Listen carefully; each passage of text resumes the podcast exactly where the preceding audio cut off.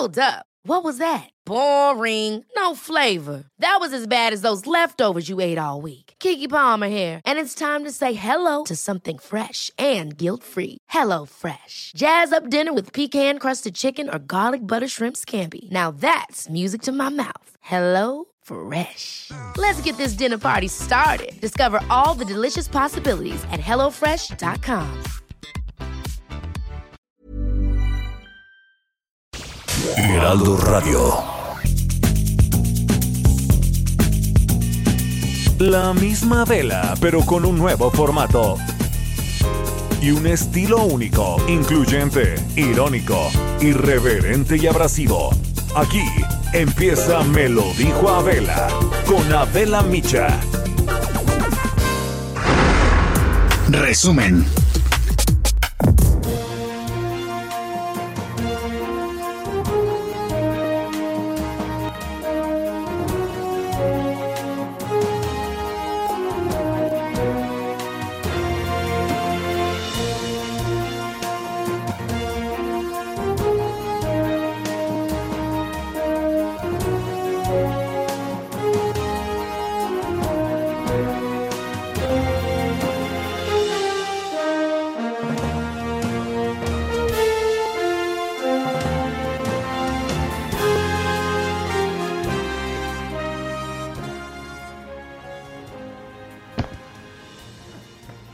Es viernes, es 26 de junio.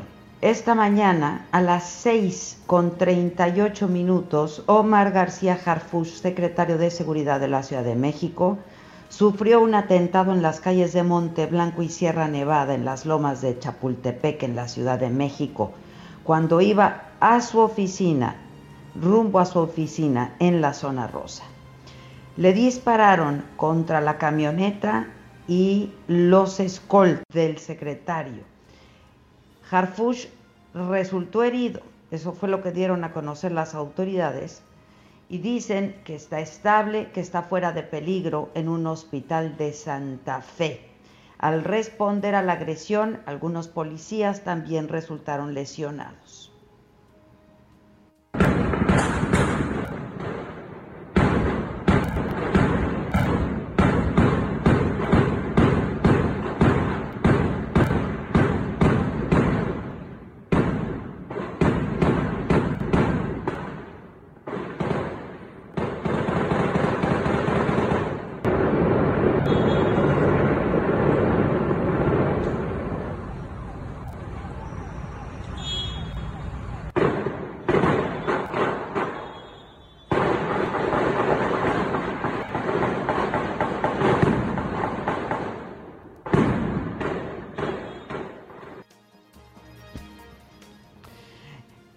Y hoy en la mañanera que tuvo eh, lugar en Morelia, en Michoacán, el presidente informó del hecho.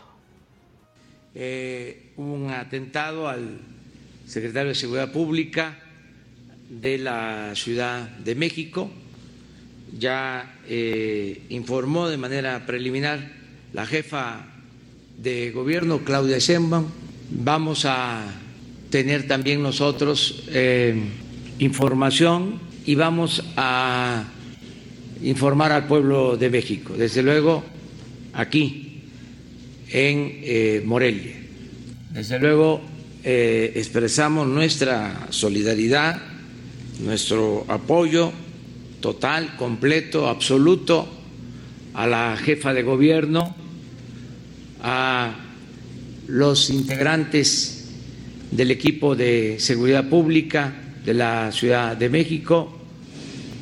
El informe preliminar habla de que el jefe de Seguridad Pública está herido, pero sí eh, hay eh, fallecidos en este atentado. Todo esto, pues, eh, tiene que ver, sin duda, con el trabajo que se está llevando a cabo para garantizar la paz y la tranquilidad, tanto en la Ciudad de México como en el país. Eso es lo que puedo decir ahora. Eh, tuvimos el informe desde que eh, estábamos en la reunión de seguridad. La fiscal de la Ciudad de México, Ernestina Godoy, informó que hay 12 detenidos. Murieron en este ataque dos personas, tres elementos de la Secretaría de Seguridad. Resultaron heridos y están en distintos hospitales. La jefa de gobierno, Claudia Sheinbaum, dio una conferencia de prensa, actualizó todo lo ocurrido esta mañana en las lomas de Chapultepec y Carlos Navarro, reportero del Heraldo, eh, en esta rueda de prensa nos informa. Buenos días, Adela. Te saludo con gusto a ti y a tu auditorio. Y bien, la jefa de gobierno, Claudia Sheinbaum, pospuso su conferencia de prensa para informar sobre el semáforo epidemiológico y adelantó dos horas para informar sobre la situación y lo ocurrido con el secretario de Seguridad Ciudadana de la Ciudad de México, Omar García Harfuch. Ahí detalló que dos elementos del equipo de seguridad del secretario perdieron lamentablemente la vida. Además, una tercera persona, una mujer que transitaba en auto por la zona, también falleció a causa del fuego cruzado. La, la jefa de gobierno, Claudia Sheinbaum, informó que esta situación es producto del trabajo que han venido haciendo en la Ciudad de México contra este tipo de grupos delincuenciales. Escuchemos. Seguir trabajando en la ciudad.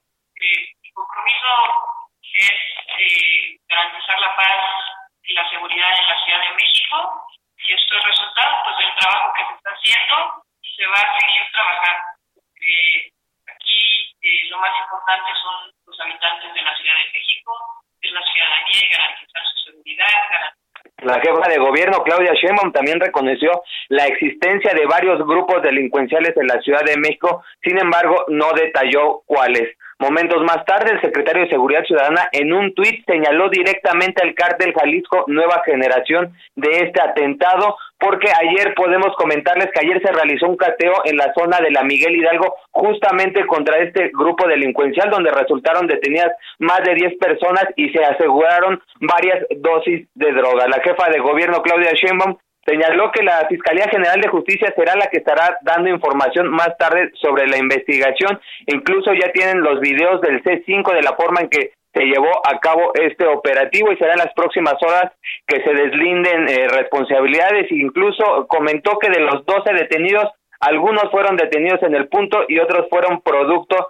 de un operativo que se desplegó alrededor de la zona. Señaló también que el secretario se encuentra estable y seguirán las investigaciones, pero no hay marcha atrás en esta situación del combate al crimen Adela. Muchas gracias, gracias Carlos. En la zona de Monte Blanco y Sierra Nevada, justo donde ocurrió el atentado contra el secretario Omar García Harfush están Gerardo Galicia, Alan Rodríguez, ambos reporteros del Heraldo. Adelante, eh, Gerardo y, y, y Alan. ¿A quién tengo primero? Gerardo Galicia, mi querida Adela, excelente mañana y es una escena dantesca la que tenemos en estos momentos a la vista en pleno paseo de la reforma. Tenemos un cierre total y decenas y decenas de cartuchos percutidos justo entre la zona de Monte Blanco y Prado Sur. Es impresionante lo que han vivido los vecinos y también comerciantes eh, que laboran justo en este punto. Estamos ubicados ya en el cruce del Paseo de la Reforma y Prado Sur. En este punto eh, tenemos a personas que trabajan en un puesto, venden café. Voy a acercar brevemente eh, con una de las chicas. Amiguita, estoy transmitiendo completamente en vivo para radio. ¿Nos puedes platicar rápidamente qué fue lo que vivieron hace algunos segundos. Ok, hola, eh, le platico, empezamos a escuchar ruidos, balacera, bueno, eh, la ráfaga, y rápidamente mi papá agarró y me aventó al piso. Fue, yo le podría decir, una eternidad en el, en el tiempo que pasó. Y en el tiempo de carga de cada bala, pues nos dio oportunidad de correr y escondernos o ocultarnos mejor. Es una escena de película prácticamente. Demasiado, muy. Muchísimas gracias. ¿Me regalas su nombre nada más? El Inca.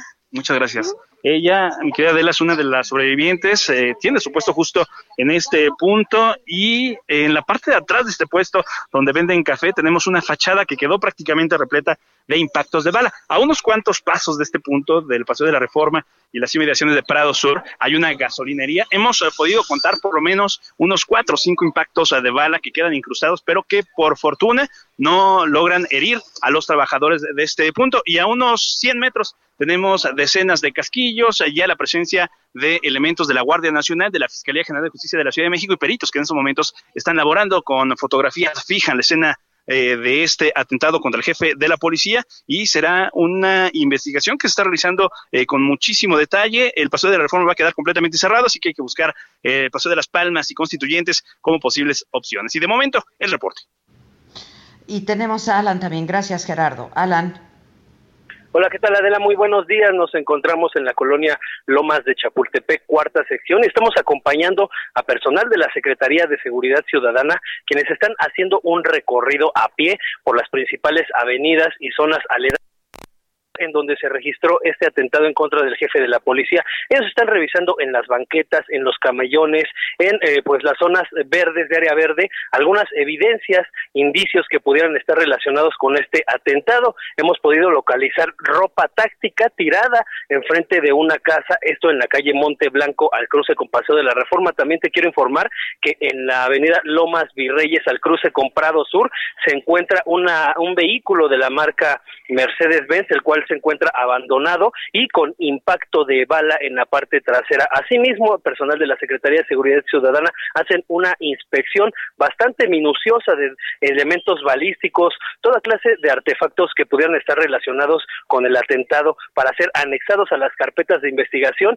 y pues con esto poder esclarecer los hechos. Es por lo pronto el reporte que tenemos. Al parecer, pues bueno, se han sumado elementos a bordo de motocicletas y camionetas que están haciendo este recorrido en la zona aledaña.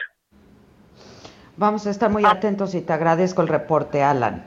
Gracias. muy buenos días. Nuestro compañero Augusto Atempa, ¿dónde estás exactamente, Augusto? Buenos días.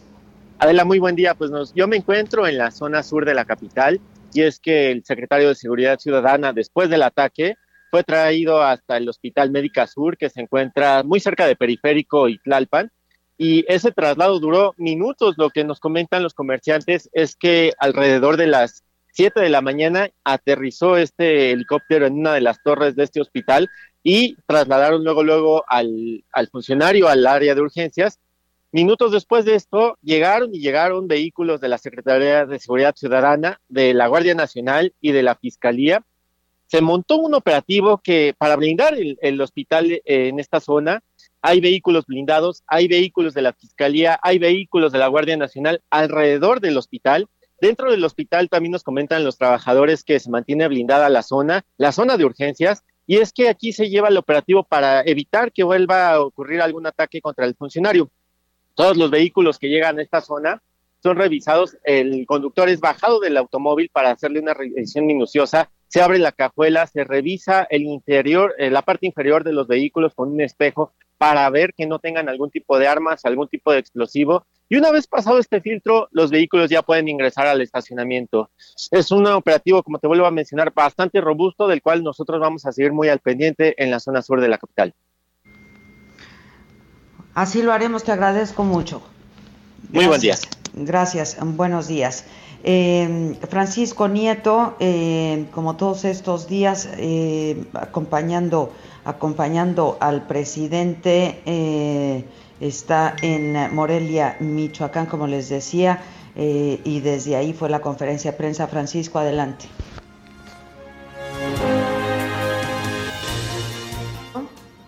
Francisco.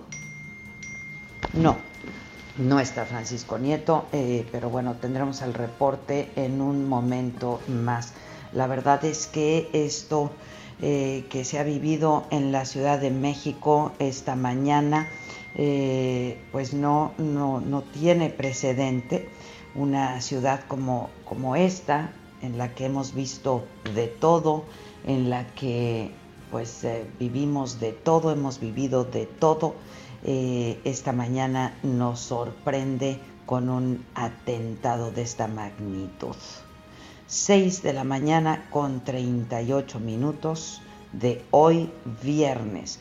El secretario de Seguridad Ciudadana de la Ciudad de México sufre un atentado. Apenas despertaba esta ciudad, ahí en plena calle. Francisco Nieto, buenos días. Adela, ¿qué tal? Muy buenos días. Te saludo desde la ciudad de Morelia. Ya estamos en, la, en lo que son las nuevas instalaciones eh, de la Guardia Nacional y esperando que el presidente arribe para eh, pues dar el banderazo a estas instalaciones, pero también para que ofrezca una conferencia de, de prensa junto con su gabinete de seguridad respecto a lo que sucedió hace unos momentos en la Ciudad de México. Hoy en la mañanera eh, el presidente dijo que pues estaba recabando la información necesaria y que después de este evento estarían dando ya la información pertinente de lo que se tiene eh, eh, sobre este atentado, pues el gabinete de seguridad, están llegando ya algunos helicópteros y bueno, pues estamos a la espera de que el presidente llegue a estas instalaciones, Adela. Muy bien, gracias Francisco. ¿Qué otros temas se tocaron en la mañanera? Hola, pues mira, también se abordaron temas sobre la controversia constitucional, esta que presentaron algunos panistas, la, presidenta de la mesa directiva, respecto bueno, eh, pues sigan en, las calles. El presidente eh, López Obrador habló de que era necesario eh, este tipo de reforma que ya Estamos teniendo problemas con la, con la comunicación con Francisco Nieto, eh, pero bueno, nosotros eh, tenemos información que tiene que ver con pues esta, esta crisis sanitaria que ya vivimos, que ya vivimos desde eh, pues hace varios días, hace varias semanas, los contagios en México por COVID-19 llegan a 202.951. Los fallecimientos suman 25.060. En las últimas horas se registraron 6.104 nuevos casos, 736 decesos solo en 24 horas, 6.104 contagios, 700 36 fallecimientos. El director de epidemiología, José Luis Salomía, explicó eh, que 117 mil personas se han recuperado. Esto representa, dijo, el 57% del total de contagios. Dijo que la epidemia sigue activa a nivel internacional, no ha crecido, dijo, pero tampoco ha disminuido. La Ciudad de México cambió de hecho de semáforo a partir de lunes, semáforo naranja. El eh, secretario de Hacienda, Arturo Herrera, ayer lo informó él mismo, dio positivo a coronavirus, lo informó ayer a través de su cuenta de Twitter, explica que se mantendrá en cuarentena, pero que seguirá trabajando desde su casa. Dijo que tenía solamente síntomas leves. Y así Arturo Herrera se suma Irmeréndira Sandoval, a Zoe Robledo, funcionarios de primer nivel, de primer nivel, perdón, que también han dado positivo al coronavirus. El subsecretario de Salud, Hugo López Gatel, dijo que Arturo Herrera ya fue revisado médicamente y que se va a recuperar sin complicaciones, que se estudian sus contactos para identificar un posible contagio. Ayer durante un evento en Texcoco, el presidente Obrador pues habló otra vez de las mujeres y del feminismo y dijo que tiene como causa justa cambiar el rol de las mujeres. La tradición es que en este país, dijo el presidente, que en este país em, pues sean sean las mujeres, sean las hijas las que cuidan a los padres eh, en situaciones como la epidemia que ahora afecta al mundo. La costumbre muestra que lo nuestro, dijo, es cuidar a los adultos mayores por parte de las mujeres. Nos ayudó mucho, es un elemento a favor, un elemento bueno, dijo el presidente. Lo dije desde el principio, a veces pues no gusta mucho porque también con razón se quiere eh, cambiar el rol de las mujeres y eso eh, es una de las causas, es una de las causas justas del feminismo, pero la tradición en México es que las hijas son las que más cuidan a los padres. Bueno, otra vez el eh, presidente hablando de este tema y otra vez, por supuesto, eh, las feministas y muchos movimientos y muchas organizaciones reaccionaron a lo dicho por el presidente. Eh, también envió sus condolencias por la muerte de seis militares durante un accidente automovilístico que ocurrió sobre el Boulevard 2000 eh, a la altura de la colonia Las Delicias 2 en Tijuana. Se volcó un vehículo de la Secretaría de la Defensa Nacional. Esto también dejó cuatro elementos, a cuatro elementos heridos. Los militares, perdón, se trasladaban de Rosarito con dirección a Tijuana. El gobernador Bonilla dijo que la vialidad donde ocurrió el accidente necesita mantenimiento. El fiscal electoral José Agustín Ortiz Pinchetti dijo que no tiene indicios de que algún gobernador pretenda meter las manos en el proceso electoral del 2021. Dijo que el presidente tiene mucha experiencia en la detección de fraudes electorales y que esta experiencia del presidente puede ser muy útil para evitarlos en los comicios del próximo año, pero que no hay indicios de que algún gobernador pretenda meter las manos en las elecciones. Nayeli Cortés, adelante, buenos días. Buenos días, Adela. Así es, la declaración del fiscal electoral tiene como contexto el que el presidente diera a conocer este famoso BOA, el bloque, opositor amplio. Sin embargo, Ortiz Pinchetti aseguró que un documento sin firma, anónimo, no puede ser indicio de que algún gobernador u otro actor político esté metido, eh, tenga la intención de hacer un fraude electoral en el proceso del próximo año. Sin embargo, lo que sí dijo, como bien decías, es que el presidente López Obrador tiene mucha experiencia, pues le han hecho fraude dos veces en Tabasco y dos veces en la elección presidencial y pues podría aportar información a la Fiscalía para atender, evitar este tipo de delito en las elecciones del próximo año. Se acabó la sana distancia, parece, entre una Fiscalía Electoral Autónoma y el gobierno federal, Adela. Muchas gracias, gracias Nayeli. Y bueno, em, también con eh, la ayuda y gracias a las redes sociales, unos padres lograron encontrar a su hijo que eh, estaba extraviado hace años en Michoacán. Años. Con esta historia, Charbel, ¿cómo estás? Buenos días. Charbel Lucio. No tengo, no la tengo a Charbel. Bueno, este resulta que ayer pudieron estos padres reencontrarse con su hijo que se había perdido, imagínense, hace 35 años, en diciembre de 1985, en el mercado municipal de Zitácuaro.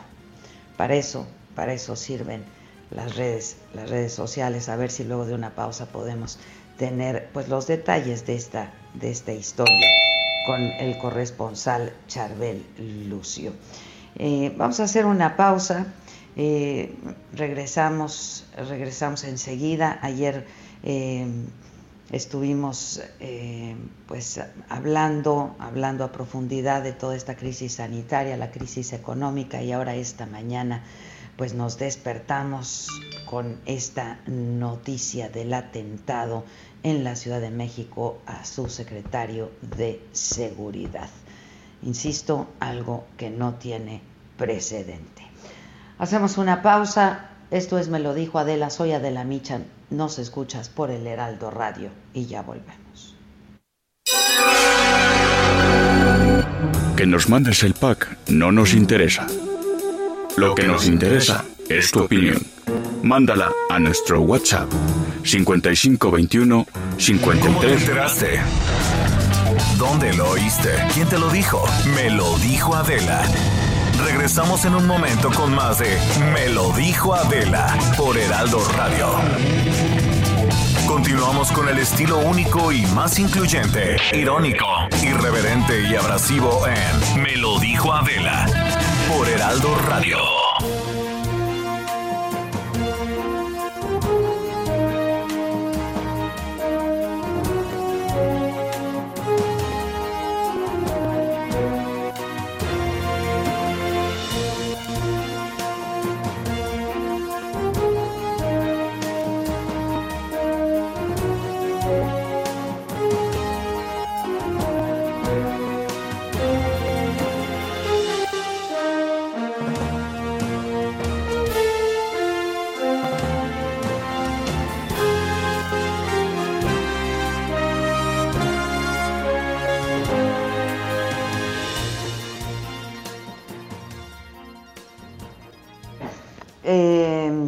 Hace, pues hace unos minutos, eh, ya como comentaba nuestro, alguno de nuestros compañeros, eh, hace unos minutos en la cuenta de Twitter de el secretario Harfush, de Omar García Harfush, se subió esta información hace unos minutos solamente y pone esta mañana fuimos cobardemente atacados por el cartel Jalisco Nueva Generación.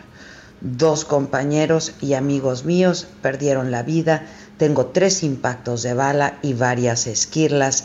Nuestra nación tiene que continuar haciéndole frente a la cobarde delincuencia organizada. Continuaremos trabajando, es un tuit en la cuenta oficial del secretario Omar García Harfus. Sabemos que eh, el Hospital Médica Sur, a donde fue trasladado, el secretario está custodiado ya y están cateando cada coche que entra a Médica Sur, cada coche que entra a Médica Sur. entre el armamento asegurado por las autoridades. Eh, en, este, en este atentado se encuentra un rifle tipo Barrett, que es considerado uno de los más letales del mundo. Imagínense que eso está en la ciudad capital de México. Es un arma capaz de atravesar concreto, incluso algunos tipos de blindaje. Calibre 50. Con eso se pueden tirar hasta aviones, según algunos, algunos conocedores, algunos expertos. Eso está en la Ciudad de México. Eso es lo que está pasando en la Ciudad de México. Con eso nos despertamos hoy en la Ciudad de México. Híjoles, híjoles, el panorama es devastador, es dantesco, verdaderamente así. Eh, así lo, lo describió uno de nuestros reporteros de lo que se veía en la zona donde ocurrió el atentado y dijo esto es dantesco, es de miedo lo que está pasando y lo que estamos viviendo en este país. Cada día, cuando pensábamos que ya lo habíamos visto todo, la realidad otra vez se impone. Creo que tenemos deportes por ahí, ¿verdad? ¿Sí? ¿Tenemos deportes? ¿O está Maca o a qué quieren ir? Si alguien me contesta en la cabina. ¿A qué reporteras tienes? Dime. ¿Con quién vamos? Charbel de nuevo, vamos con Charbel. Charbel Lucio, ¿cómo estás Charbel? ¿Qué tal Adela? Buenos días. Pues eh, comentarios, una, una historia que nos deja muy claro el alcance de las redes sociales. Y es que en Michoacán, eh, las redes sociales hicieron realidad el sueño de dos padres michoacanos que luego de 35 años pudieron reencontrarse con su hijo, a quien dejaron de ver cuando era un niño y se extravió en el municipio de Zitácuaro. El pasado jueves los señores Rosa María B. y Gustavo I. cumplieron su mayor anhelo desde diciembre de 1985, cuando ambos padres con su pequeño hijo de tres años salieron de su domicilio en el municipio de Tuxpan con dirección a Zitácuaro en la región oriente del estado, una región muy cercana al estado de México. Al llegar al mercado municipal, entre los puestos, los vendedores y los alimentos, la señora perdió de vista al menor, a quien registraron con el nombre de, Gustavo, y aunque lo buscó eh, no dio con su paradero, por lo que acudió a las autoridades para reportar estos hechos. La señora Rosa María y su familia eh, pues, hicieron uso de fotos que tenían para pegarlas en las ciudades de Zitácuaro, Toluca, incluso en el Distrito Federal, pero no hubo noticias de su hijo y la esperanza de volverlo a ver se desgastó con el pasar de los años. Sin embargo, el pasado 8 de marzo, cuando se conmemoraba el Día Internacional de la Mujer, la esposa de este niño, que bueno, ahora ya es un adulto de 38 años de edad, pidió ayuda a una página de Facebook de Citáporo para localizar a los familiares de su pareja. Esta página realizó una publicación con los datos del niño ahora adulto Gustavo y fue compartida únicamente por 21 personas, pero una de ellas fue suficiente para proporcionar información que abrió la esperanza de un reencuentro entre estos padres y su hijo. Eh, la señora Rosa María y el señor Gustavo se reunieron con ese hombre que también buscaba a su familia y aunque pues, ambas versiones coincidían, fue finalmente la Fiscalía General del Estado la que confirmó científicamente la correspondencia genética eh, de este joven que, que después fue registrado con otro nombre eh, por dos adultos con los que vivió hasta los 20 años. Y bueno, hoy este, este hombre, Gustavo, que ya es padre de tres hijos, está de nuevo con su familia en su municipio y con el acompañamiento de la Fiscalía del Estado, pues ha decidido emprender las acciones para cancelar los actos que dieron origen a su doble identidad, ya que eh, pues esa vida con esa eh, familia que lo adoptó, pues fue una vivencia dolorosa de las que incluso pues ya prefiere no hablar. Esta es una historia más de las que eh, pues, surgen a través de las redes sociales y que bueno... Rotilo con alegría es una buena noticia, Charbel. La verdad es una buena noticia. Así es, ahí, está muy claro el alcance de las pues redes sociales. Para eso deben usarse las redes sociales. Sale, Charbel. Gracias. Buenos días. Gracias. Gracias. Marta de la Torre, corresponsal del Heraldo en Colima. La tengo en la línea. Adelante, Marta. Así es, Adela, pues en el marco de las investigaciones que la Fiscalía General de la República realiza en Colima, esto por el asesinato del juez federal Uriel Villegas Ortiz y su esposa.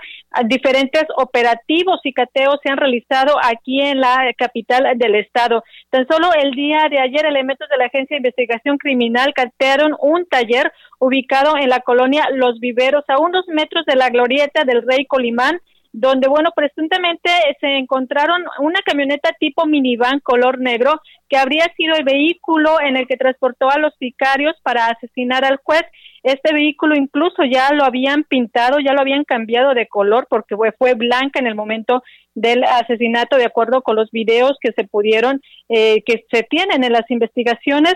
Sin embargo, parece que sería el vehículo en el que eh, pues había transportado a los sicarios que mataron al juez ya son varios eh, cateos, ya son varios operativos, incluso sobrevuelos abajo a baja altura de helicópteros, de helicópteros de la FGR y de la Secretaría de Marina, son los que se han realizado durante estos días y extraoficialmente se sabe que hay al menos dos personas detenidas ya como parte de la, de la investigación de estos hechos.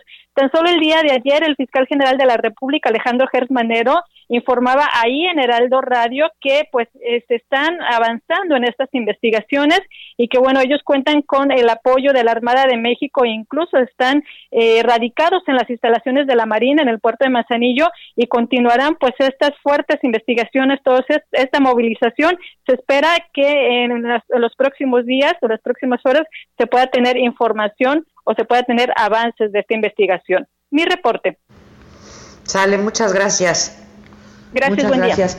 Gracias, buenos días. Yo tengo, eh, tengo eh, información internacional. Estados Unidos registra un nuevo récord diario de casos de COVID-19 con 38.115 contagios que se reportaron el miércoles. Es la cifra más alta desde que inició la pandemia. El país que registra 2.380.000 casos de coronavirus, 12.000 muertos, aporta uno de cada cuatro de los contagios de COVID en el planeta. Las cifras totales, han dicho los expertos, no tienen comparación y el impacto real advierten, puede ser incluso 10 veces mayor.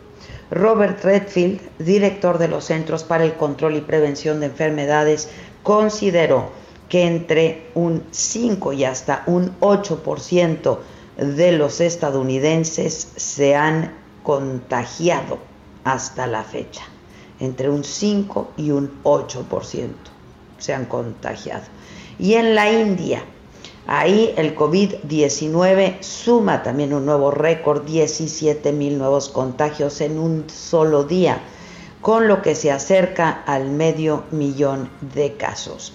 El número de decesos supera los 15 mil, con los 400 registrados en las últimas horas. India que ha dejado ya las restricciones y el confinamiento que decretó el gobierno, sigue su tendencia de contagios al alza y suma 490.401 casos de acuerdo con el más reciente recuento. Algunos estados registran casi 5.000 nuevos contagios al día.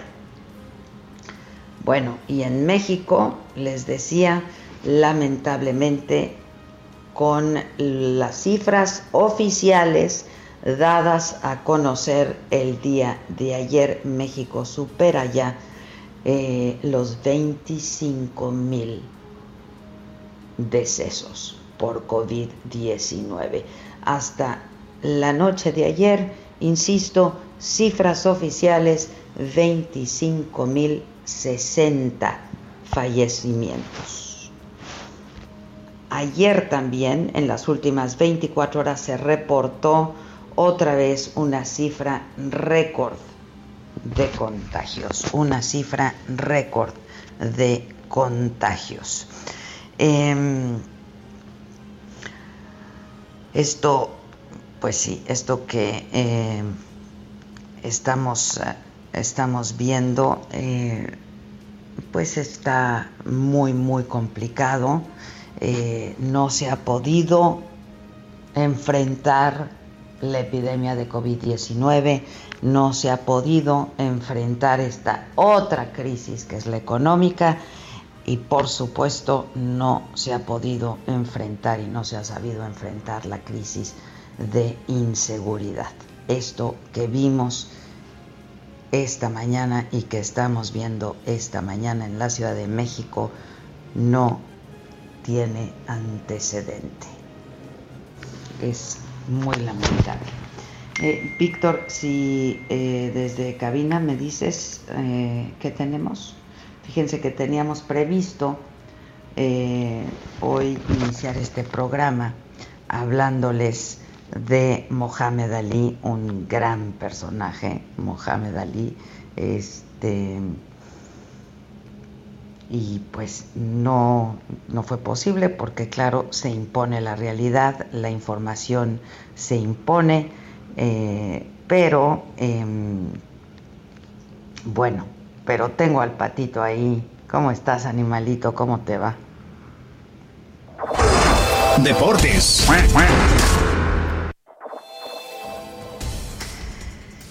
Íbamos a hablar, Patito, de Mohamed Ali, porque justo un día como hoy, pero en el 79 se retiró del boxeo, un gran personaje. Pero tienes más información, este, y pues la verdad es que en estos días tu optimismo nos hace falta.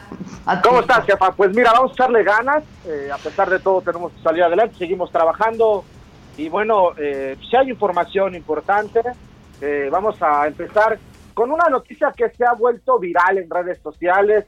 Un mexicano que no es mexicano, un chavito de 15 años con 19 días de edad que debutó en la liga, que ha dado la nota en el fútbol nacional. Y es que mira, debutó y se convirtió en el, joven más eh, con menos edad en la liga del fútbol de España. Eh, pues algo rompió récord, causó sensación, algunos lo apodaron el Messi mexicano, pero no, al final de cuentas el chavo se ha decidido jugar por Argentina, eh, esto obviamente le rompe el corazón a muchos directivos del fútbol mexicano, ya que es un jugador con mucho futuro futbolístico. Debutó ante el Real Madrid, no ante cualquier equipo, al minuto 83. Él juega en el Mallorca y bueno, ha dicho que él pues es más argentino que los bifes y sin duda va a representar al albiceleste y no tiene en mente por el momento eh, México. Eh, y bueno, eh, sus padres son argentinos, él nació en Durango y bueno, así es como Lucas Romero se llama este joven, pues ha desencantado eh, jugar por la por la selección de Argentina y bueno es así como también ya ha empezado a dar buenas eh, opciones por ahí directivos. Javier Aguirre que, dirige en la Liga Española dice y declaró que él eh, pues tiene fuentes cercanas que han dicho que a pesar de todo le van a hacer la invitación para representar a la selección mexicana. Yo digo para qué esperarse hasta que debutó por qué no le echaron el ojo desde antes y bueno, Lucas Romero, vamos a ver qué va a pasar con este mexicano argentino que ha decidido por el momento jugar con la selección argentina con 15 años de edad y 219 días, rompió el récord de la liga y se convirtió en el joven eh, pues en debutar en la liga española. Por otra parte, jefa, les platico rápidamente eh, que bueno, la NFL canceló su primer juego debido a la pandemia del coronavirus el partido del Salón de la Fama se iba a jugar el 6 de agosto, donde se enfrentarían los Vaqueros de Dallas y los Aceredos de Pittsburgh. Tuvo que ser cancelado, las entradas para este enfrentamiento se habían agotado en apenas 22 minutos. Obviamente, por cuestiones de salud y seguridad de nuestro Salón de la Fama, aficionados y voluntarios que hacen que la semana de consagración sea tan especial, sigue siendo nuestra prioridad. Esto dijo David Baker, presidente y director ejecutivo del Salón de la Fama del fútbol americano. Por otra parte, les platico que la Liga MX cambiará de nombre. El torneo siguiente va a cambiar de nombre para honrar a los médicos que luchan contra el COVID-19 en nuestro país. El máximo circuito tendrá una imagen, eh, nueva imagen el próximo semestre. El, lugar de la apertura 2020, el torneo se va a llamar Guardianes 2020. Esto, obviamente, como comentamos, en honor a los médicos y enfermeros que hacen posible eh, pues combatir el COVID-19. Además del cambio de nombre, se impulsará una gran campaña para reconocer y aplaudir la labor de los centros de salud, quienes desgraciadamente han tenido bajas en esta pandemia. Esta es la tercera vez en la historia que el torneo de la Liga MX cambia de nombre.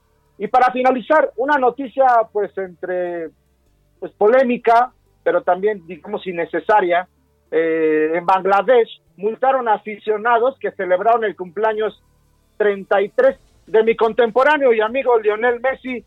Eh, pues festejó su cumpleaños unos días, eh, nos hablamos, tengo que platicarte, jefa, que platiqué con él, lo felicité y todo. Bueno, pues este grupo de 15 aficionados festejaban en un café el cumpleaños de la estrella, obviamente sin él, ¿no? pero bueno, sin respetar las reglas de confinamientos impuestas para controlar la pandemia del coronavirus, pues bueno, fueron acompañados por policías, estos jóvenes entre 17 y 32 años, comían pastel, tomaban café, esto en honor a Onel Messi, eh, quien para eh, ellos es todo un héroe en Bangladesh.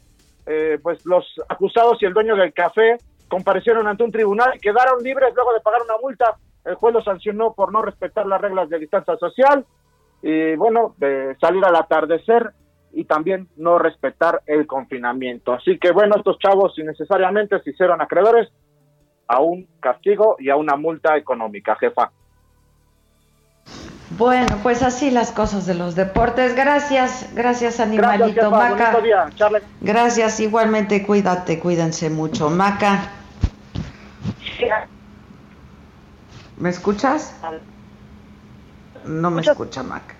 ¿Me escuchas o no me escuchas, Maca? Bueno, parece que no. ¿Se cortó? ¿Se cortó? Este, bueno, déjenme recapitular un poco de lo que pasó esta mañana.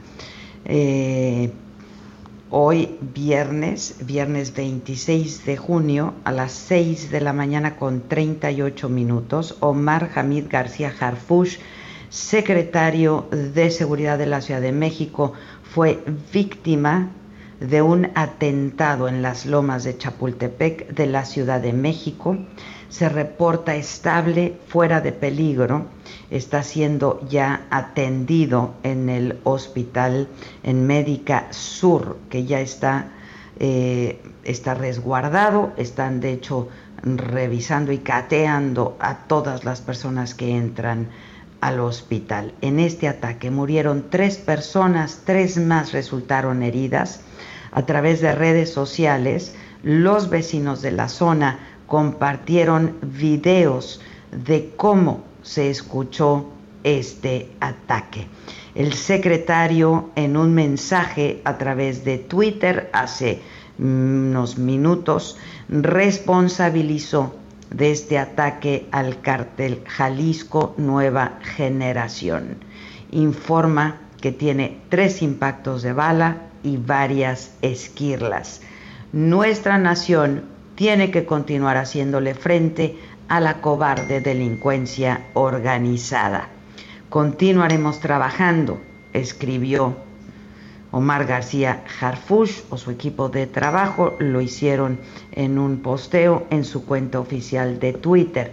En este ataque, donde los, los agresores perdón, usaron rifles calibre 50 y granadas, intercambiaron disparos con el equipo de seguridad del jefe de la policía. Los especialistas en seguridad señalan que las armas empleadas durante este ataque fueron tipo Barrett, que podrían provenir de Estados Unidos. Y por eso ahora en redes sociales se está hablando justamente del operativo rápido y furioso. Este tipo de armas es capaz, les comentaba hace un rato, de atravesar concreto incluso y también unidades blindadas.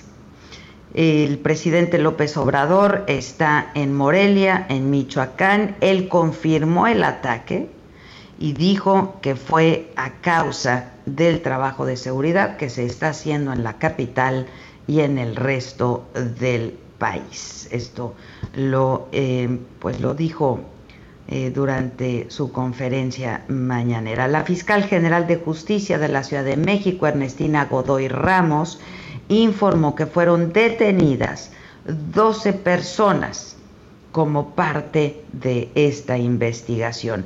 Alfonso Durazo, secretario de Seguridad y Protección Ciudadana, condenó la agresión al secretario García Harfush escribió en Twitter, lo ocurrido es un ataque cobarde en contra de un servidor público que trabaja cotidianamente con dedicación a favor de la seguridad y la paz de los habitantes de la capital del país. Y la jefa de gobierno de la Ciudad de México, Claudia Sheinbaum, dio una conferencia de prensa y ahí dio detalles también de lo ocurrido esta mañana.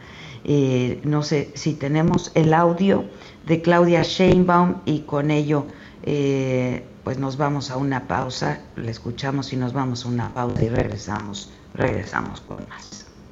Monteblanco, Colonia Lomas de Chapultepec, un grupo de sujetos a bordo de una camioneta de tres y media toneladas atentó contra el vehículo en el que viajaba el secretario de Seguridad Ciudadana de la Ciudad de México, Omar García Harfush, quien resultó con heridas leves.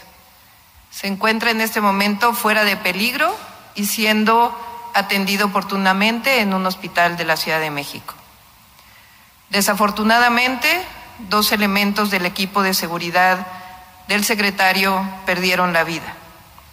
A las familias de estos dos valientes policías les envío mi más sentido pésame y decirles que no van a quedar desamparados. ¿Cómo te enteraste?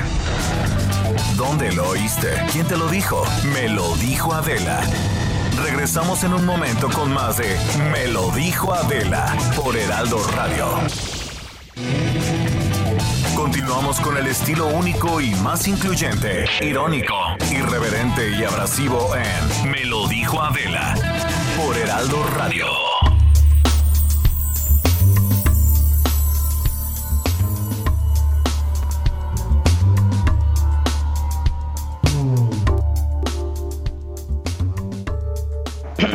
Son las 11 de la mañana en punto y sobre esto que ocurrió muy temprano esta mañana en la Ciudad de México, este atentado que sufrió el secretario de Seguridad de la Ciudad de México, eh, para que nos hable em, pues de lo que ocurrió. Yo les decía que pues no teníamos precedente de algo de esta magnitud, de esta dimensión en la Ciudad de México. Yo tengo en la línea telefónica al periodista David Fuentes, autor eh, del libro Narcos en la Ciudad de México. Lo tengo en la línea telefónica. David, ¿cómo estás? Buenos días. Buenos días, Adela, un placer saludarte y a, ti y a todos los que Muchísimas gracias, David. Bueno, pues tú has estudiado mucho este tema eh, y el eh, secretario de Seguridad, eh, ahora que sufre este atentado, él mismo en su cuenta oficial de Twitter responsabiliza del atentado y señala al cartel Jalisco Nueva Generación. ¿Qué nos puedes decir de esto, David? Sí, así es, Adela. Hay que recordar en primera instancia cómo, cómo este problema de la delincuencia organizada fue escalando en la Ciudad de México a raíz de la, de la negación sistemática de la administración pasada, donde pues eh, cuando se tocaba ese tema, cuando se cuestionaba algo referente a la delincuencia organizada, al narcotráfico aquí, siempre eh, se negó. Eso obviamente permitió que los pequeños grupos asentados aquí en la Ciudad de México, hablo de la Unión de Tepito, la Antiunión, el cártel de Tláhuac, los Rodolfos y varios de sus, eh, em, eh, de sus pequeñas células que se fueron apoderando de las 16 alcaldías de la, de la Ciudad de México, pues empezaron a tomar mucha fuerza. No fue hasta que eh, Claudia Sheinbaum tomó posesión como jefa de gobierno que empezó a reconocer que efectivamente había un problema grave en esta situación. Después de eso, obviamente, intentó colocar a, personajes, a policías importantes para tratar de eh, contener y para tratar de pues em, reencaminar a la Ciudad de México en cuestión de seguridad. Em, hay que dejar también otra em, punto eh, en claro importante. Los, los estos pequeños grupos de los que estamos hablando, si bien han, eh, son los principales generadores de violencia en la Ciudad de México, al incrementar los homicidios dolosos, no tienen la capacidad de fuego ni la herramienta ni quizá el personal como para hacer un atentado de este nivel. Eh, ¿A qué me refiero? Bueno, pues en las imágenes que ya eh, empiezan a circular en redes sociales, se logra eh, apreciar cómo efectivamente están bien organizados, tienen armamento importante y lo más importante o, o, lo que se debe de destacar, que conocían a detalle los movimientos de, y las rutas del propio jefe de la seguridad aquí eh, en, la, en la Ciudad de México. Esto nos lleva a, otro punto importante que si bien el cártel Jalisco Nueva Generación es, es el grupo preponderante en toda eh, en, todo el país, busca eh, pues simplemente presentarse en la Ciudad de México, busca arrebatarle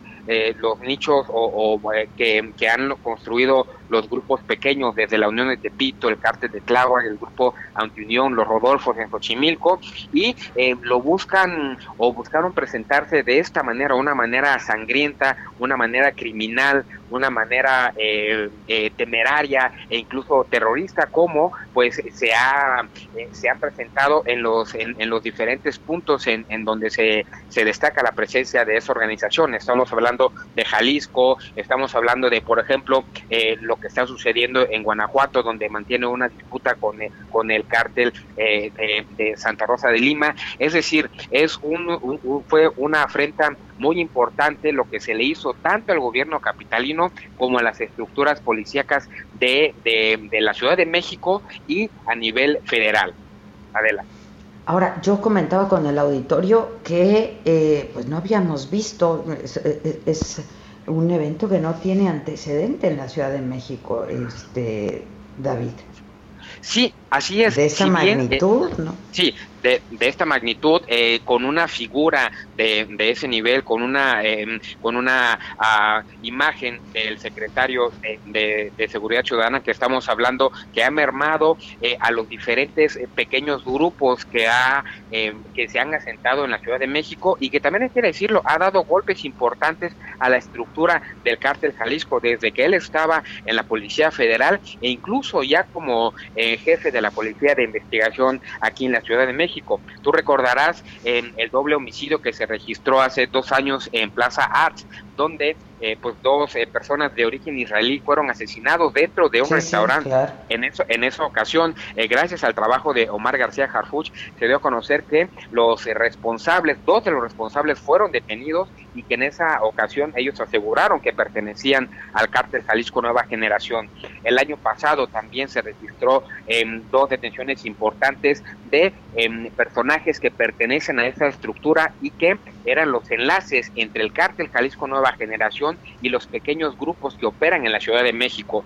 Gracias al trabajo de inteligencia del jefe policíaco se logró esa detención y digámoslo así, lo que pretendía em, eh, esa doble detención era cortarle los tentáculos al cártel Jalisco Nueva Generación para evitar que a través de estos enlaces se siguiera introduciendo droga y armamento aquí en la Ciudad de México. Posiblemente esa sea una de las consecuencias que pues detonó en el atentado que vivimos esta mañana. Y tienes razón, eh, eh, en el imaginario colectivo, en el inconsciente colectivo, eh, este tipo de escenas de atentados contra funcionarios, de atentados contra jefes de, de, corporaciones policíacas, em, el escuchar estas balaceras que, que, que, estamos viendo en, en, las imágenes y en los videos, nos remonta a lo, que sucede en, en, en, los, en los estados del sur. Sí, claro. y, el norte del, país solamente, exactamente. Tijuana, Ciudad Juárez, Guadalajara, eh, Monterrey, recientemente Guanajuato, pero nunca eh, eh, en, la Ciudad de México, ¿no? Que otra vez la delincuencia organizada, Adela, nos, nos da un, un toque de realidad, ¿no? Vivíamos en esta burbuja donde pues las autoridades nos hicieron creer que no había delincuencia organizada, que la ciudad era eh, impenetrable por el narco, que aquí no sucedía nada, que hay eh, muchas cámaras de vigilancia, que tenemos una policía capacitada y preparada y nos damos cuenta que la delincuencia organizada cuando quiere atentar sí lo logra hacer. En esta ocasión también hay que reconocer y destacar eh, la, la, la la reacción que, que, tuvo la, escolta del, secretario de Seguridad. De lo contrario, estaremos hablando de una situación mucho, mucho más complicada, de la. Ahora, dime algo, David. Este, em, yo supongo que todos los trayectos del secretario son monitoreados, ¿no? Por el C5. Sí, y, todos. y pues les, les eh, pues hay una avanzada siempre y hay una escolta, ¿no? Sí, exacto, y eso es lo, que más preocupa. Eh, eh, dos situaciones. Eh, en primera, que el secretario, obviamente por protocolo de seguridad, nunca toma una ruta. la misma ruta, ¿no? La misma ruta, exactamente. Todos los días no, no sale por la misma calle, ni, ni llega a la misma hora a sus reuniones. Este, unos días se va en vehículo con escolta, otros este, se, se, se agiliza en motocicleta, incluso este, puede tomar a, alguna aeronave. Y eso es lo más preocupante, ¿no? Que, eh, que, este grupo sabía el momento en el que el secretario eh, iba a cruzar por ese punto, sabían en qué calle justamente emboscarlo, porque eh, atravesaron un, un vehículo para estorbarle el paso al secretario y tenían la, la, la, determinación de, de, quitarle la vida. Entonces te habla de que pues esto o les tomó mucho tiempo eh, planearlo o nuevamente muestra algunas falencias en eh, hablando de, corrupción en el primer círculo de seguridad del filtraciones, ¿no? Claro, sí, filtraciones, sin duda, sí, sí, sí, de su círculo más cercano. ¿no? A ver, este, esto ocurre en Paseo de la Reforma, a la altura eh, en las lomas de Chapultepec, donde hay pues muchas embajadas, ¿no? Este, vamos, estamos de pronto damos información y damos cuenta de este tipo de atentados que ocurren o en carreteras, en calles oscuras, etcétera, etcétera. Pero estamos hablando de un lugar como las Lomas de Chapultepec, del secretario de Seguridad de la Ciudad de México, que como decíamos, todos los trayectos son monitoreados, que llevan avanzada, que llevan escolta.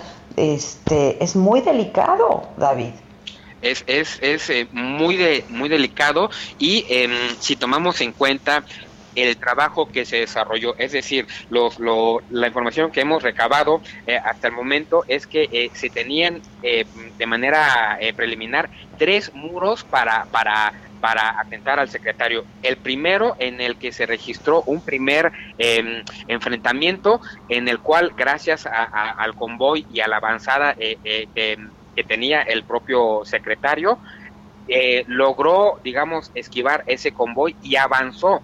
El segundo enfrentamiento de consideración, eh, eh, obviamente, se registró en el segundo muro, donde son las imágenes que, que, alcanzamos a escuchar que circulan en redes sociales, donde el intercambio duró cerca de tres minutos. Ahí es el segundo muro luego de ese había eh, otro grupo fuertemente armado eh, cerca de las instalaciones de la propia Secretaría de Seguridad Ciudadana. Es decir, que este eh, comando armado o, esta organización criminal que, que, perpetró y planeó el atentado contra el jefe de la policía, sabía que en el primer muro se iba a escapar por el convoy de seguridad que tenía, pero en el segundo muro posiblemente lo iban a, atentar. Y si lograba escapar ese segundo muro, el primer lugar al que se iría a refugiar el secretario sería obviamente la sede de la propia Secretaría de Seguridad Ciudadana. Bueno, pues en ese trayecto había un tercer muro donde posiblemente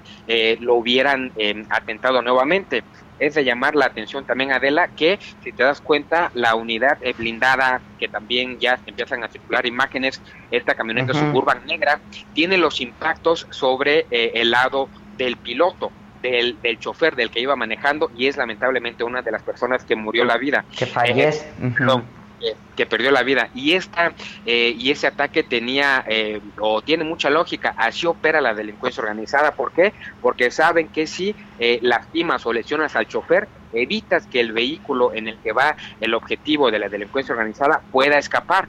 Por eso ese vehículo, esa unidad es la que tiene más impactos y por eso lamentablemente lograron perpetrarle tres impactos al propio Omar García Harfuch. Es decir, no fue improvisado, eh, sabían estas personas lo que, lo, lo, que iban a hacer, eh, sabían que les iba a costar vidas de ellos también y eh, asumieron el costo de que pues pudieran detener a estas personas y que los iban a trasladar a los penales. No fue cualquier cosa de la. Ahora, em, estamos en beneficio de la audiencia, para recordarles, estamos hablando con David, David Fuentes, periodista, autor del libro Narcos en la Ciudad de México.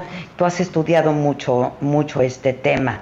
Em, ¿Recuerdas el atentado a José Luis Santiago Vasconcelos? en la Ciudad de México también, mm. ¿no? Sí. Este, que fue frustrado por la Secretaría de Seguridad Pública, ¿no? Este, ¿De qué nos habla este atentado a Harfush, David? Pues nos habla de, que, no haya logrado ser frustrado, este, ¿de qué nos habla? Pues no, nos habla de, que la, la, delincuencia organizada eh, tiene mucha eh, prioridad en ingresar a la Ciudad de México. Si bien ya había ya habían pequeños brotes o habían indicios de que ya estaban aquí eh, pequeños grupos, ahora un cártel transnacional pues le interesa la Ciudad de México y le interesa no solamente de manera comercial o empresarial, es decir, vendiendo drogas solamente. Le interesa también, eh, pues, sembrar mucho miedo y mucho pánico, tal como opera este grupo delictivo. Entonces, es también eh, una afrenta hacia la administración de, de Claudia Sheinbaum no hay que recordar que eh, pues eh, eh, este bloque de, de, Morena pues ha optado por por el diálogo por por la paz por por tratar de, de solucionar todo de una manera diferente. Ahora esperemos que, que, que, que se pueda también hacer o, que podamos percibir un castigo ejemplar así del, del, mismo del mismo nivel del atrevimiento que tuvieron para agredir al secretario de seguridad pública eh, la administración de Claudio Sheinbaum debe primero que nada eh, detener a todos los responsables ¿por qué? Porque se ha pregonado que la Ciudad de México cuenta con una policía capacitada, cuenta con un sistema de inteligencia importante, cuenta con más de ocho mil cámaras de, de, vigilancia en toda la ciudad. Entonces ahora todo ese argumento y todo ese equipo se debe de enfocar en detener y en mandar un ejemplo claro a la delincuencia organizada y de, y de decirles nos atacan, nos agreden, nosotros vamos a responder cómo con inteligencia y con y con las detenciones y con esclarecer cuál era el móvil de este atentado porque la ciudadanía de la, pues no va a quedar eh, conforme y, si de por sí se vive en la Ciudad eh, de México con mucho miedo por la delincuencia común, por los atracos, por eh, los robos a casa habitación, por el robo a transporte público, por los secuestros, por la extorsión, ahora con este nivel de ataque pues va a ser mucho más complicado, ¿no? Sin duda. Te agradezco mucho, David Fuentes. Muchas gracias. Hasta luego, Adela, un placer. Gracias. Eh, Manelich Castilla Cravioto, eh, abogado, eh, maestro en ciencias penales, pero además, eh, bueno, pues estuvo a cargo de la Policía Federal. subió un tuit hace unos minutos y puso atentar contra Harfush es hacerlo contra lo mejor que tiene el servicio público en México, apoyarlo y solidarizarnos con él y su trabajo es la mejor forma de sumar en momentos en que se desafía de forma tan cobarde al Estado. Hermano, siempre juntos. Yo lo tengo en la línea telefónica, al maestro Manelich Castilla Cravioto. Maestro, buen día. Adela, eh, pues gracias, gracias Igualmente, gracias por, por tomarnos esta llamada. Ni tan buen día, ¿verdad? ¿Qué, qué cosa? En absoluto, este, en absoluto, Es, es un día este, triste eh, porque eh, nos demuestra que, que, el buen servicio público, eh, que es de verdad ejemplar, sufre este tipo de atentados que, que atentan contra todo el Estado.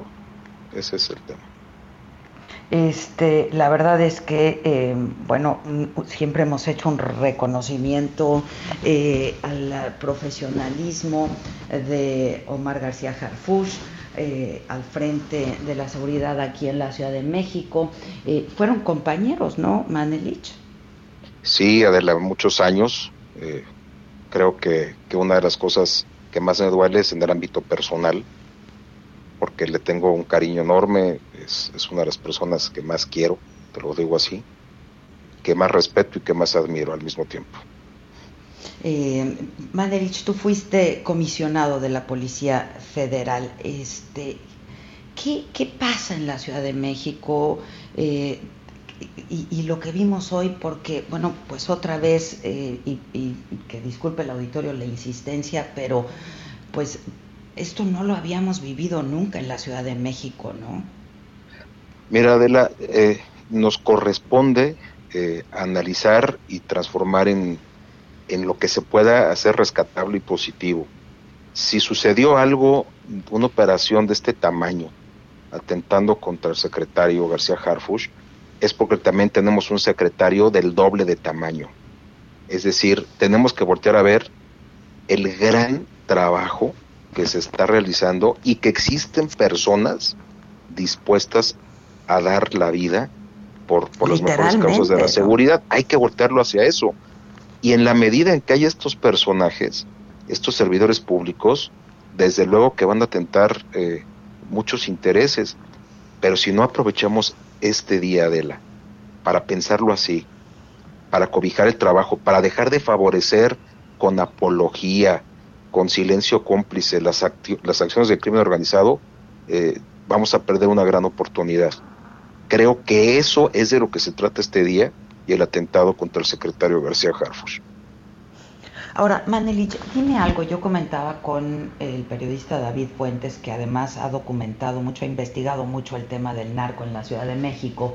Eh, ¿Cómo es posible un atentado de esta naturaleza? Porque, bueno, pues todos los trayectos del secretario son monitoreados por el C5, entre otros funcionarios, ¿no? Pero el, de, el del secretario de Seguridad, eh, pues es, es todo monitoreado, nunca sigue en el mismo trayecto, tiene una avanzada, tiene su escolta, etcétera, etcétera. ¿Qué, qué, eh, qué, nos puedes decir al respecto? Acechanza y traición, Adela son las claves de una emboscada. Eh, acuérdate que se dice en el argot, la hora de una emboscada la pone el emboscado. Eh, el delincuente organizado acecha y trata de encontrar el momento oportuno para cumplir su cometido. Hoy la extraordinaria respuesta del equipo del secretario, y aprovecho lamentar la, la muerte de dos de ellos, eh, pusieron de manifiesto que nunca, nunca van a estar por traiciones, por traidores, por ventajosos que sean, nunca van a estar a la altura y al nivel de, de la gente profesional. Eso tiene que ser el mensaje. En todos lados, Adela, es posible, y eso lo ha demostrado la historia, atentar contra grandes personajes. La gran diferencia es el costo y el saldo a favor de las instituciones. Hoy hay detenidos, estos detenidos seguramente eh, serán parte fundamental para comprender el, tema eh, de, las imputaciones, la responsabilidad, pero perdón que insista, eh, pero si no aprovechamos hoy para verlo hacia adelante, vamos a perder una gran oportunidad como país. Hay que cobijar este trabajo, entender que más que fallas al, al, esquema de seguridad, tenemos que construir procesos para evitar que estas cosas sucedan. Eh, tengo tres minutos antes de tenernos que ir a un corte, Manelich. Eh, creo que todos hemos reconocido el compromiso también del, del secretario Harfush, el trabajo que ha hecho. Eh, ¿qué nos espera y qué, qué esto eh, puede detonar algo todavía peor en la Ciudad de México? Mira, eh, ¿cuáles pueden ser las consecuencias? Unos momentos, Adela.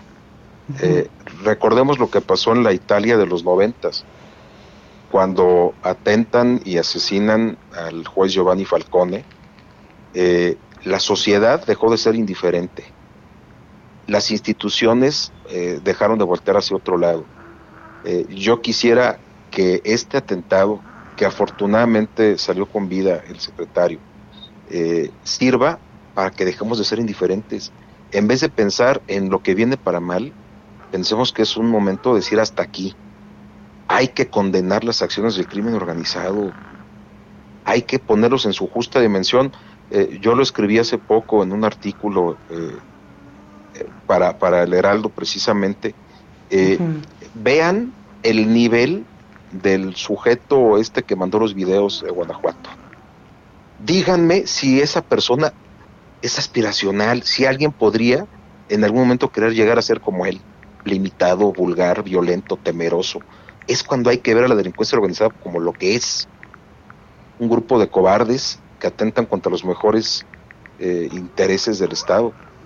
Y no podemos ser indiferentes a lo que está viviendo hoy Omar, su equipo de trabajo, su familia, las familias de los compañeros que murieron hoy y los que han muerto, Adela, en las últimas semanas, en los últimos meses y años, tratando de defender las mejores causas de la seguridad. Si no lo hacemos hoy, Adela, no lo vamos a hacer nunca y ahí sí vamos a lamentar. No podemos ser indiferentes. Sí, no podemos ser indiferentes. Esto en la Ciudad de México veíamos que ocurría en otras ciudades, en otros estados de la República, en el norte, en el sur de la República.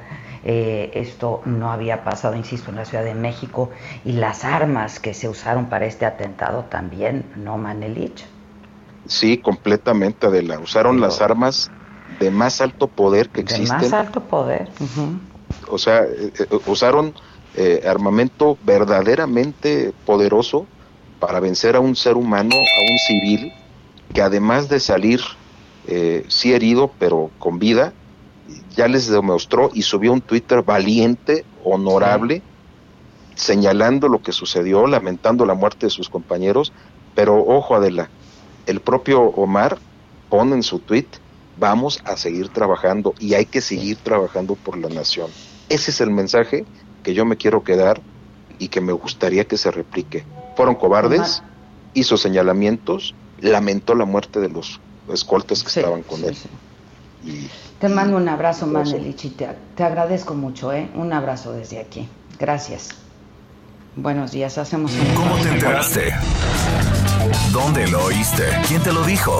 Me lo dijo Adela. Regresamos en un momento con más de Me lo dijo Adela por Heraldo Radio. Continuamos con el estilo único y más incluyente, irónico, irreverente y abrasivo en Me lo dijo Adela por Heraldo Radio.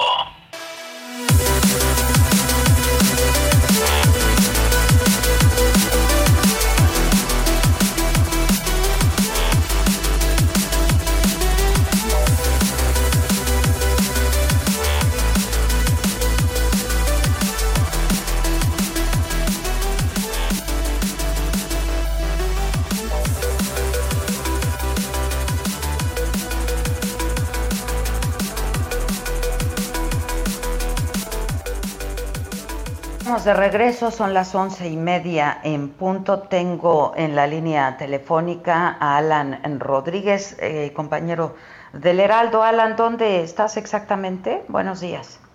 Hola, ¿qué tal Adela? Un gusto saludarte de nuevo y quiero informarte que en estos momentos nos trasladamos a la esquina de la calle Gobernador González Calderón, esquina con Jesús Flores, esto en la zona de observatorio. Y en este punto ya se registra presencia de personal de la Secretaría de Seguridad Ciudadana quienes se encuentran acordonando una camioneta la cual es de color blanco tipo van, la cual fue abandonada en este punto, presuntamente está relacionada con los hechos eh, que acontecieron durante esta mañana, este atentado contra el titular de la Secretaría de Seguridad Ciudadana. Determinan que se trata de eh, relación con este hecho y es que enfrente de la camioneta se dejaron abandonadas algunas piezas de ropa, entre ellos los mismos chalecos tácticos que pudimos localizar en la zona de las lomas.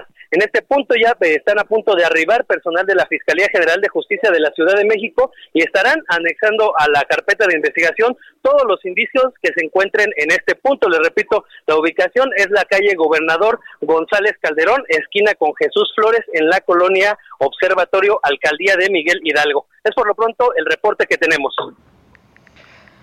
Te agradezco, gracias Alan. Eh, por cierto que uno de los, eh, una de las camionetas eh, que se usaron para el atentado al secretario de Seguridad, Omar García Harfush, traía el logotipo de Carso, de Grupo Carso. Bueno, el grupo empresarial ya sacó un comunicado en el que desmienten que se trate de un vehículo de el eh, grupo eh, informan que las placas del vehículo no están en su registro y que tampoco han sufrido robos recientemente eh, de, útil, de alguna de sus unidades. y bueno, pues la verdad es que todos solidarizándose en, en, redes sociales, estaba lloviendo pues algunos posts del expresidente Calderón, por ejemplo, del exsecretario de Gobernación, también eh, Miguel Ángel Osorio, eh, Miguel Ángel Osorio Chong, en fin, este, pues es lo que está pasando ahorita eh, y de lo único que se está hablando en redes sociales. Tengo el tuit de Felipe Calderón, además que pues está haciendo tendencia también eh, justamente por el operativo rápido y furioso, cómo entraron ese tipo de armas a nuestro país. Eh, mi solidaridad eh, con Omar Harfush, le deseo pronta recuperación, mi pésame a familias de caídos en cumplimiento del deber, apoyo a la jefa de gobierno para que destine todos los recursos necesarios para atrapar a los culpables, basta ya del mensaje de impunidad a los criminales. Este fue el tuit del el expresidente Calderón. Tengo también, por aquí estaba lloviendo el que envió eh, Miguel Ángel Osorio Chong, déjenme ver si lo, que fue, quien fue secretario también de gobernación en la administración pasada, eh, puso en su tuit oficial mi solidaridad y deseo de eh, pronta recuperación a Harfush por el atentado del que fue víctima. Conozco su trayectoria desde la Policía Federal, sé de su gran compromiso con México, mi pésame con las familias de quienes perdieron la vida en estos hechos inaceptables. Fueron tres personas las que perdieron la vida. Y em, tengo ahora en la línea a el abogado, politólogo, maestro en Derecho, en Seguridad Pública también, Fabián eh, Gómez. Eh, maestro, buenos días, tiene una maestría en Seguridad Pública, es experto seguridad, creo, eh, pues colaboró con la Marina también. Maestro, bueno. Hola, buenos días, Adela. Fabián, pues un, em, un comentario sobre esto que, que, vivimos esta mañana en la Ciudad de México eh, y que, bueno, pues este, nos está ocupando a todos y nos preocupa muchísimo esto que pues no, no se había visto en la Ciudad de México, este atentado al secretario de Seguridad eh, de la Ciudad de México, Fabián. Claro, claro, Adela, eh, estoy haciendo las observaciones por Twitter porque justamente es un tema que se tiene que tomar demasiado en serio. Como tú lo mencionas, no se había visto, me parece que se había visto en la época de la la época de la guerra urbana, en los 70. Vimos un ataque similar eh, del parte del grupo de Genaro Vázquez, la Liga Comunista 23 de septiembre. Ya había habido ataques a mandos en seguridad, pero lo que impacta es que este grupo, que no podemos definir todavía, sería un poco, un poco adelantado definir de quién viene el ataque, porque como lo mencioné, hay muchos eh, que se hacen llamar Cártel de Jalisco Nueva Generación. Sin embargo, lo que debemos resaltar, Adela, es que ya no le importa el territorio de combate a la delincuencia organizada. Está teniendo un atentado con una emboscada, que es una táctica de combate utilizada por guerrilla y por ejércitos regulares. Estás teniendo un atentado en Paseo de la Reforma a la altura de Lomas de Chapultepec, el epicentro económico, diplomático y político del país, donde hay embajadas de todos los países, donde viven gente de muy alto nivel, y si te fijas es una obra laboral. Se le intersectó en una calle importantísima y se la, se le atacó con un poder de fuego altísimo. Militar, Adela. es un, son un par de barres que lo que alcanzo a ver en la foto de una camioneta encubierta que también se vio en Culiacán. Acuérdate que en, Culiacán utilizaron camionetas eh, balizadas con imágenes de Telmex. En esta ocasión utilizan camioneta balizada de Carso. La caja la traía blindada.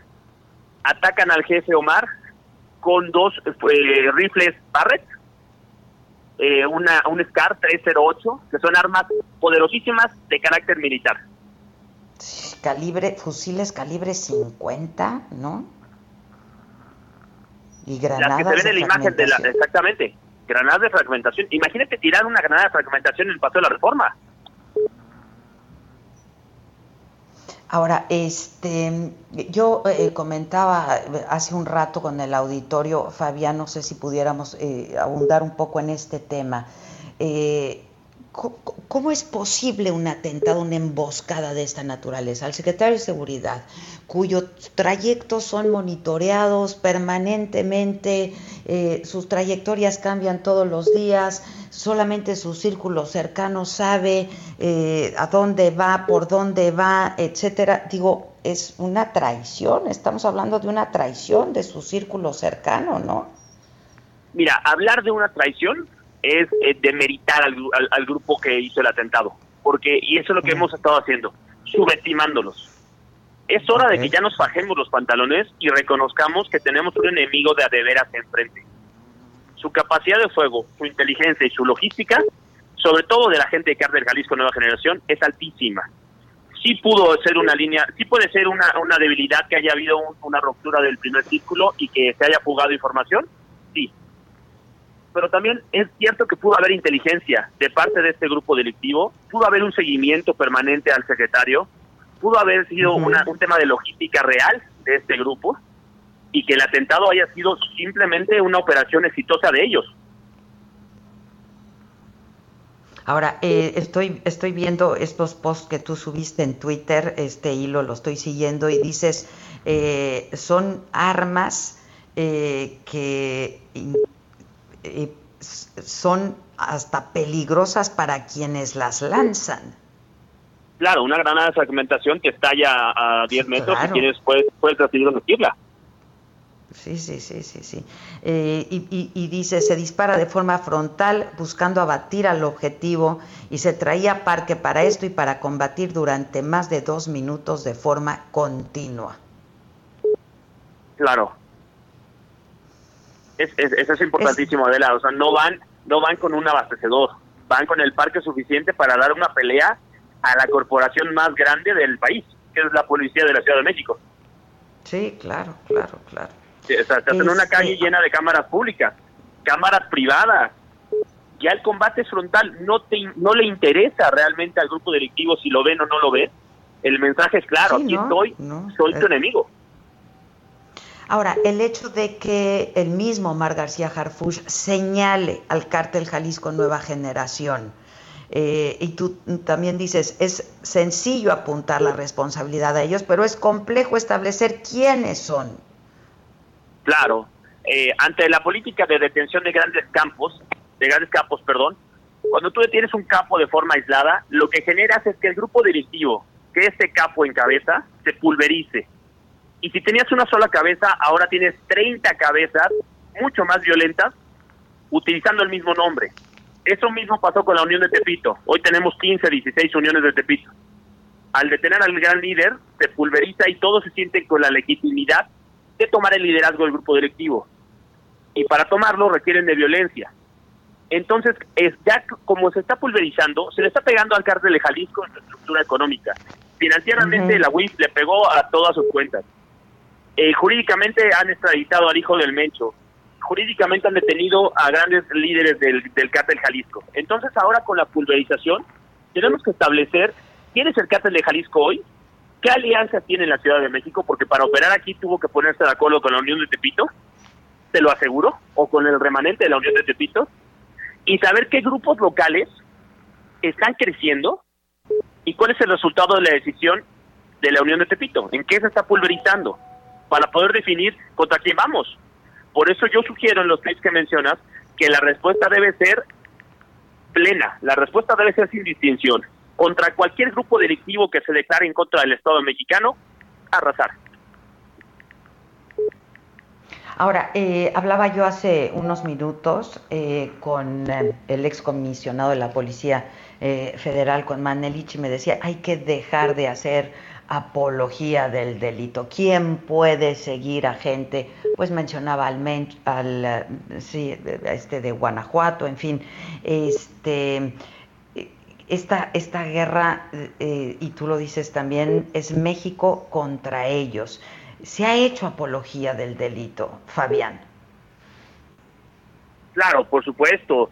Hoy los hoy muchos jóvenes, eh, mira, Adela, ellos tienen como forma de comunicación los corridos, donde cantan historias de grandes héroes del narcotráfico, donde donde muchos eh, jóvenes hacen apología del delito haciéndose pasar por gente de cártel o de cierto grupo delictivo. Lo que tiene que entender nuestra sociedad es que es ellos contra México.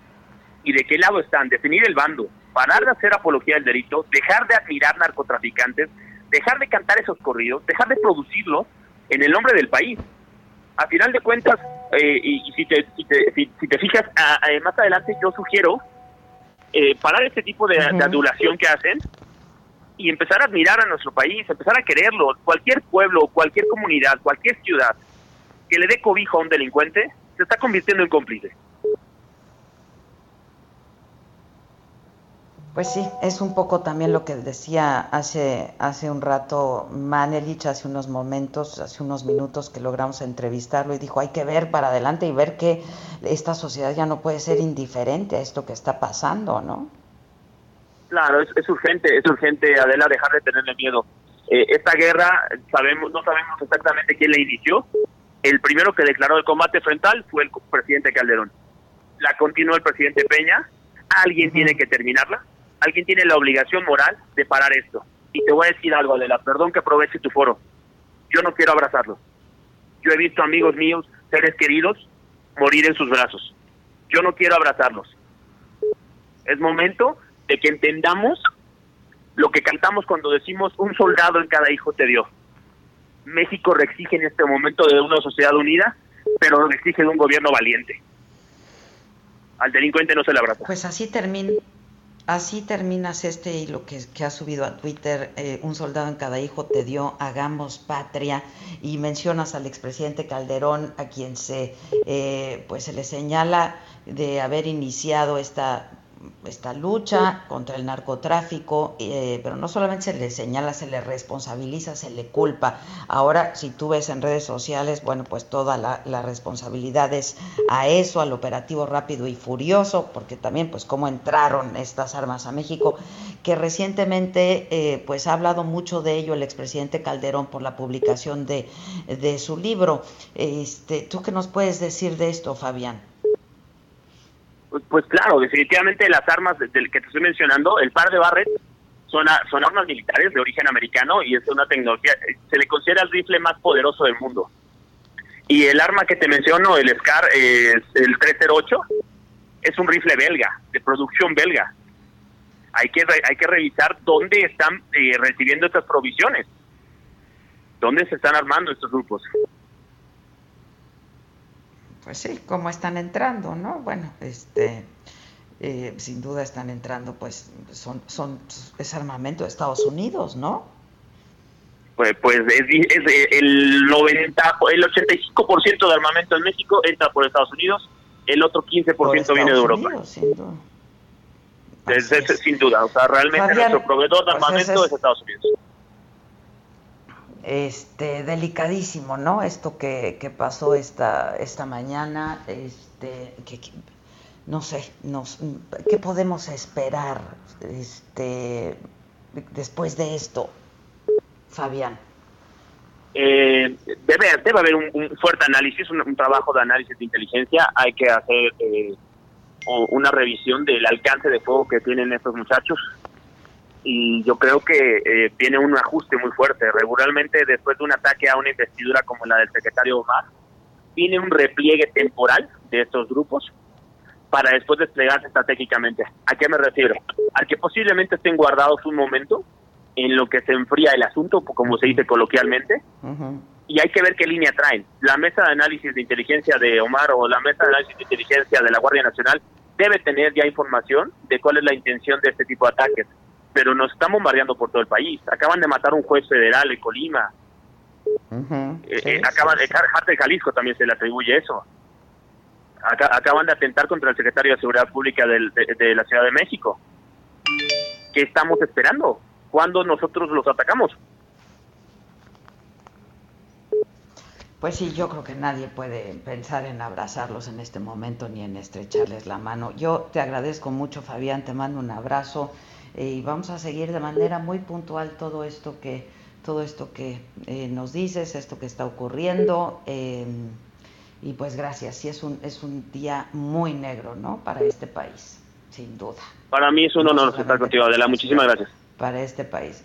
Gracias, Fabián. Muchas gracias. Eh, tengo unos minutos todavía y tengo a Augusto Atempa. Eh, está en Médica Sur con eh, pues actualización de las medidas de seguridad que se están tomando. Les decía que está completamente custodiado el hospital y entiendo que están cateando a todos, a todos los eh, automóviles que, que entran. Adelante. Adela, pues me da un gusto volverte a saludar. Y Augusto, adelante. Eh, como bien lo mencionas, Adela, pues se mantiene esta custodia aquí en el Hospital Médica Sur, al sur de la Ciudad de México. Y no solamente es la vigilancia al exterior, también al interior. Nos comentaba una fuente de la Policía Capitalina que antes de que el secretario fuera ingresado al quirófano, a todo el personal médico que iba a entrar al quirófano se le hizo una revisión.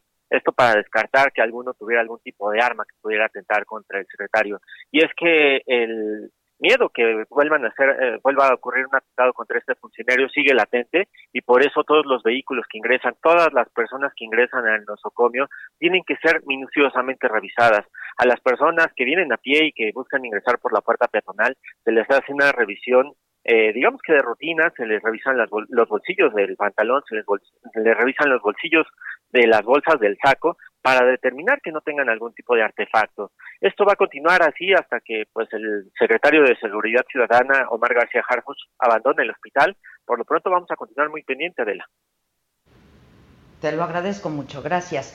El eh, secretario de Seguridad y Protección Ciudadana de México, Alfonso Durazo, está dando una conferencia de prensa. Vamos a escucharlo, es en vivo.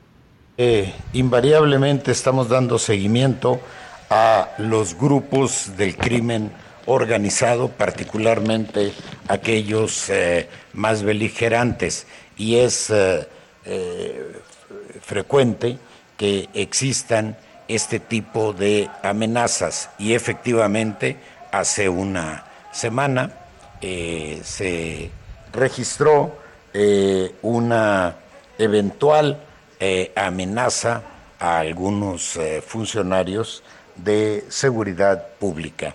Eh, respecto a la posibilidad de que este atentado se encuentre vinculado, lo eh, eh, consolidaremos, si es el caso, conforme avancen las investigaciones.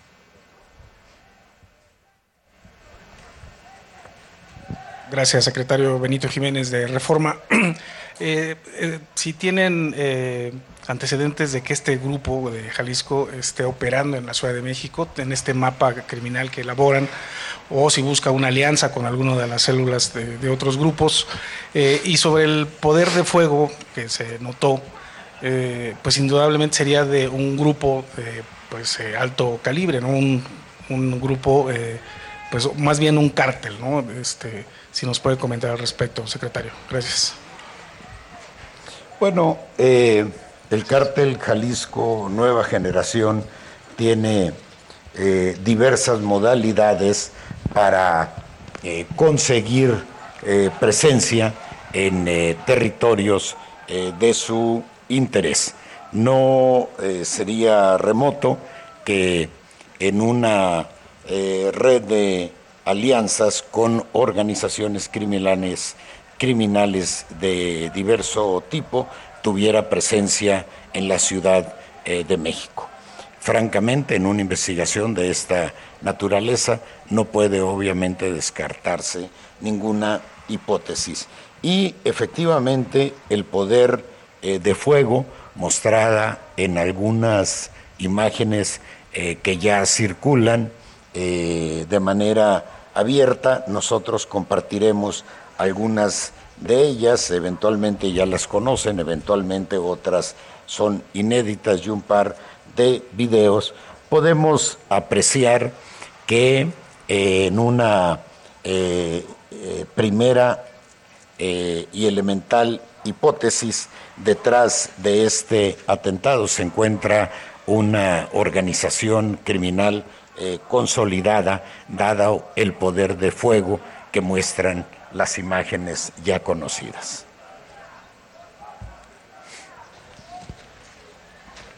Eh, buenos días, secretario. Preguntarle por un lado, eh, se ha manejado también la versión de que había otro retén más adelante para atacar nuevamente al secretario de la ciudad. ¿Es esto real? No, no tenemos esta información. Lo que sí podemos eh, confirmar en este momento es que eh, un par de cosas. Primeramente que todos los elementos eh, pertenecen, que prestaban seguridad al secretario, pertenecen a la policía bancaria, eh, quienes se desempeñaban como parte del equipo. Bueno, está por terminar este espacio. Eh, pero pues estaremos informando en el Heraldo, en todas las plataformas del Heraldo, por supuesto, en Saga hemos estado subiendo a la plataforma toda esta eh, información de esto que ocurrió esta mañana, muy temprano. En la Ciudad de México, el secretario de Seguridad, Alfonso Durazo, ha confirmado que se trató de este tipo de, este tipo de armas. Em, pero pues bueno, estaremos, estaremos dándoles toda la información. Son armas de alto, de alto calibre. Enrique Alfaro, eh, el gobernador de Jalisco, justamente también subió un, un tuit, puso mi solidaridad con la jefa de gobierno de la Ciudad de México, con mi amigo Mar Harfush ante este cobarde atentado. Espero que se recupere pronto. Esta es una muestra más de que es momento de cerrar filas por México. Manténganse informados, eh, son días difíciles, es muy delicado esto que ocurrió esta mañana en la Ciudad de México, es dantesco el panorama y pues sí, se, se ve muy, muy sombrío y muy delicado.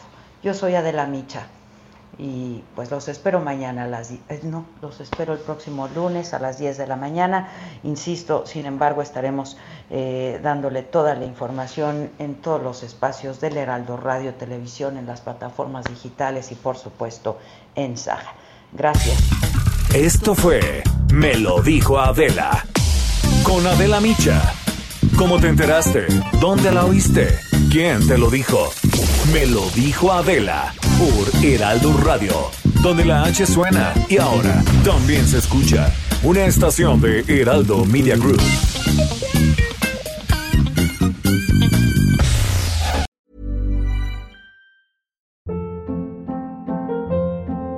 Hold up. What was that? Boring. No flavor. That was as bad as those leftovers you ate all week. Kiki Palmer here, and it's time to say hello to something fresh and guilt-free. Hello Fresh. Jazz up dinner with pecan-crusted chicken or garlic butter shrimp scampi. Now that's music to my mouth. Hello Fresh. Let's get this dinner party started. Discover all the delicious possibilities at hellofresh.com.